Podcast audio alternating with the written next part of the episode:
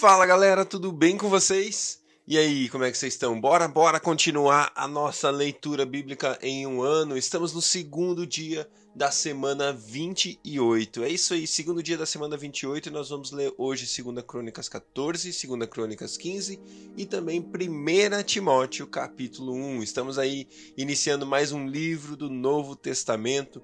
Muito legal estar com vocês em mais um dia. Hoje nós vamos continuar então a nossa leitura da palavra do nosso Deus. Glória a Deus por isso. Pai, obrigado por mais um dia na sua presença. Deus, nós queremos viver perto do Senhor no dia de hoje. Nós queremos viver atentos à sua voz. Nós queremos viver sabendo, Deus, que o Senhor fala, que o Senhor é, que o Senhor está presente nas nossas vidas, em nossos corações, Pai. Nós estamos aqui rendidos aos seus pés, desejosos de fazer e ouvir a sua vontade, Deus. Fazer a sua vontade e ouvir a sua vontade. Ouvir a sua vontade para fazer a sua vontade. Que nossos dias sejam assim, Deus, ouvindo a sua orientação, ouvindo a sua direção e vivendo de acordo com aquilo que o Senhor tem para as nossas vidas, Pai. Muito obrigado por esse dia, muito obrigado por esse tempo de leitura da Sua palavra. Nós dizemos que desejamos ouvir a Sua voz. Fala conosco aqui, em nome de Jesus. Amém. Glória a Deus, 2 Crônicas, capítulo 14. Abias descansou com seus antepassados e foi sepultado na cidade de Davi. Seu filho Asa foi o seu sucessor, e em seu reinado o país esteve em paz durante dez anos. Asa fez o que o Senhor, o seu Deus, aprova. Retirou os altares dos deuses estrangeiros e os altares idólatras que havia nos montes, despedaçou as colunas sagradas e derrubou os postes sagrados. Ordenou ao povo de Judá que buscasse o Senhor, o Deus dos seus antepassados, e que obedecesse às leis e os mandamentos dele retirou os altares idólatras e os altares de incenso de todas as cidades de Judá, e o reino esteve em paz durante o seu governo. Também construiu cidades fortificadas em Judá, aproveitando esse período de paz. Ninguém entrou em guerra contra ele durante aqueles anos, pois o Senhor lhe deu descanso. Disse ele ao povo de Judá: Vamos construir essas cidades com muros ao redor, fortificadas com torres, portas e trancas. A terra ainda é nossa, porque temos buscado o Senhor, o nosso Deus. Nós o buscamos e ele nos tem concedido paz em nossas fronteiras. Eles então as construíram e prosperaram.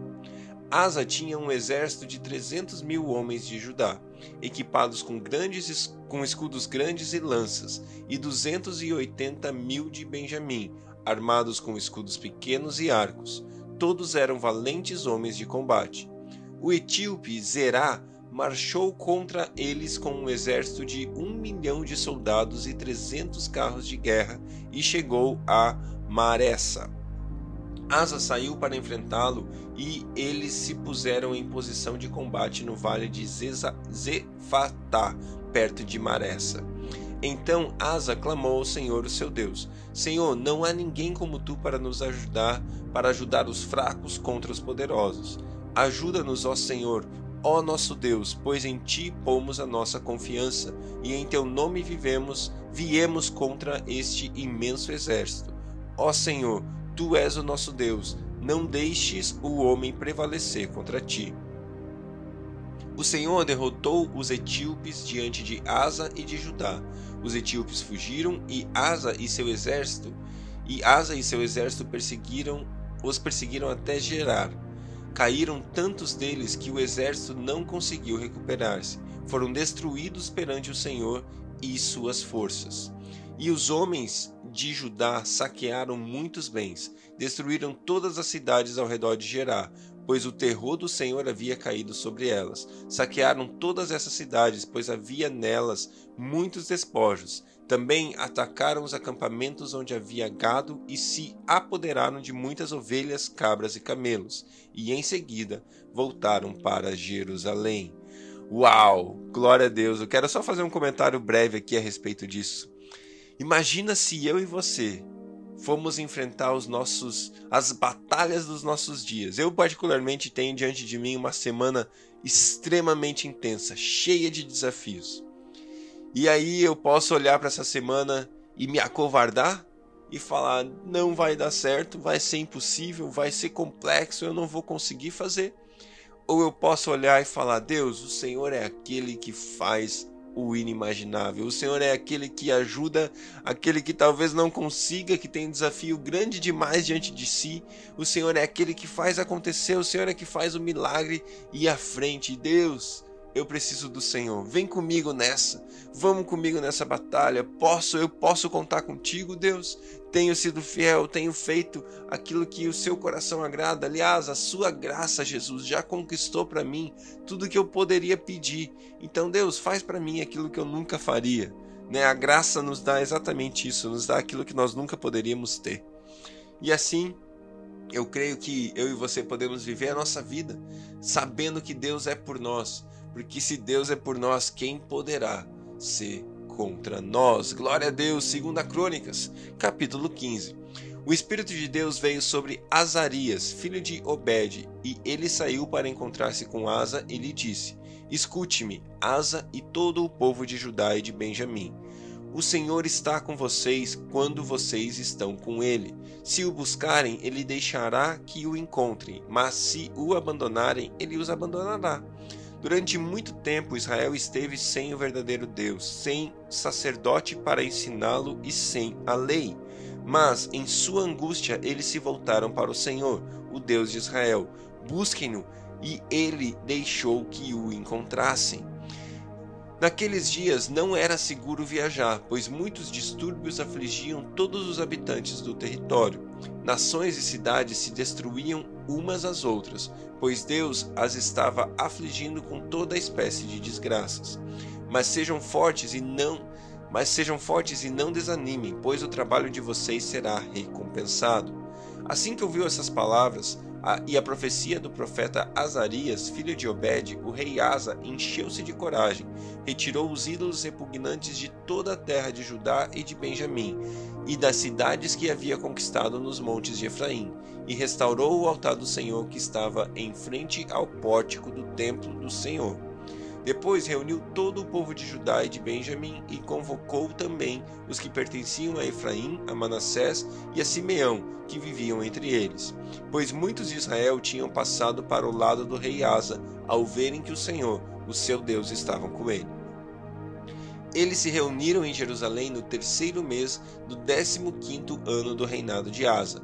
Naquela ocasião, sacrificaram ao Senhor setecentos bois e sete mil ovelhas e cabras, ao saque do saque que haviam feito fizeram um acordo de todo o coração e de toda a alma de buscar o Senhor, o Deus dos seus antepassados. Todo aquele que não buscasse o Senhor, o Deus de Israel, deveria ser morto, gente simples ou importante, homem ou mulher. Fizeram esse juramento ao Senhor em alta voz, bradando ao som de cornetas e trombetas. Todo o povo de Judá alegrou-se com o juramento, pois o havia feito de todo o coração. Eles buscaram a Deus com a melhor disposição ele deixou que o encontrassem e lhes concedeu paz em suas fronteiras. O rei Asa chegou até a depor a sua avó Maaca de, da posição de rainha-mãe, pois ela havia feito um poste sagrado repugnante. Asa derrubou o poste, despedaçou-o e queimou-o no vale do Cedron. Embora os altares idólatras não tivessem sido eliminados de Israel, o coração de Asa foi totalmente dedicado ao Senhor durante toda a sua vida. Ele trouxe para o templo de Deus a prata, o ouro e os utensílios que ele e seu pai haviam consagrado. E não houve mais nenhuma guerra até o trigésimo quinto ano de seu reinado. Glória a Deus, um Deus que se deixa ser encontrado. Eu amo isso no nosso Pai, porque Ele está aqui disposto disponível àquele que o busca de todo o seu coração. 1 Timóteo, capítulo 1. Paulo, apóstolo de Cristo Jesus, por ordem de Deus, nosso Salvador, e de Cristo Jesus, a nossa esperança. A Timóteo, meu verdadeiro filho na fé. Graça, misericórdia e paz da parte de Deus Pai e de Cristo Jesus, o nosso Senhor Partindo eu para Macedônia, roguei que você permanecesse em Éfeso para ordenar a certas pessoas que não mais ensinem doutrinas falsas e que deixem de dar atenção a mitos e, genealogi e genealogias intermináveis, que causam controvérsias em vez de promoverem a obra de Deus, que é pela fé. O objetivo dessa instrução é o amor que procede de um coração puro, de boa consciência e de uma fé sincera. Alguns se desviaram dessas coisas, voltando-se para discussões inúteis, querendo ser mestres da lei, quando não compreendem nem o que dizem, nem as coisas acerca das quais fazem afirmações tão categóricas. Sabemos que a lei é boa se alguém a usa da maneira adequada.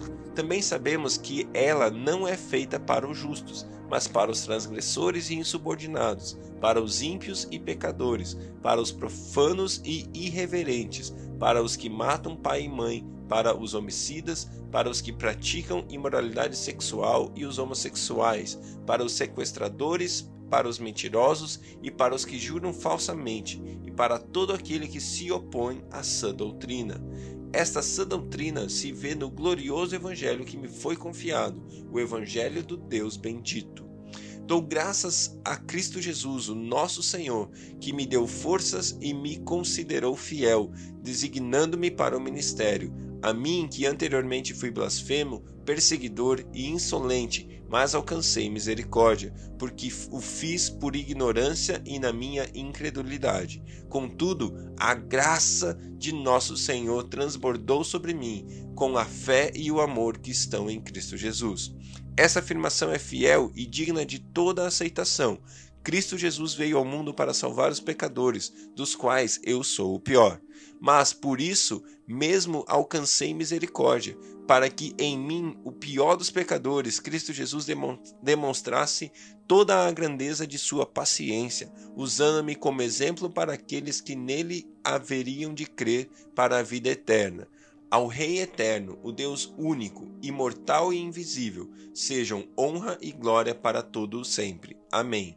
Timóteo, meu filho, dou a você essa instrução segundo as profecias já proferidas a seu respeito, para que, seguindo-as, seguindo-as, você combata o bom combate, mantendo a fé e a boa consciência que alguns rejeitam e por isso naufragaram na fé. Entre eles estão Himeneu e Alexandre, os quais entreguei a Satanás para que aprendam a não blasfemar.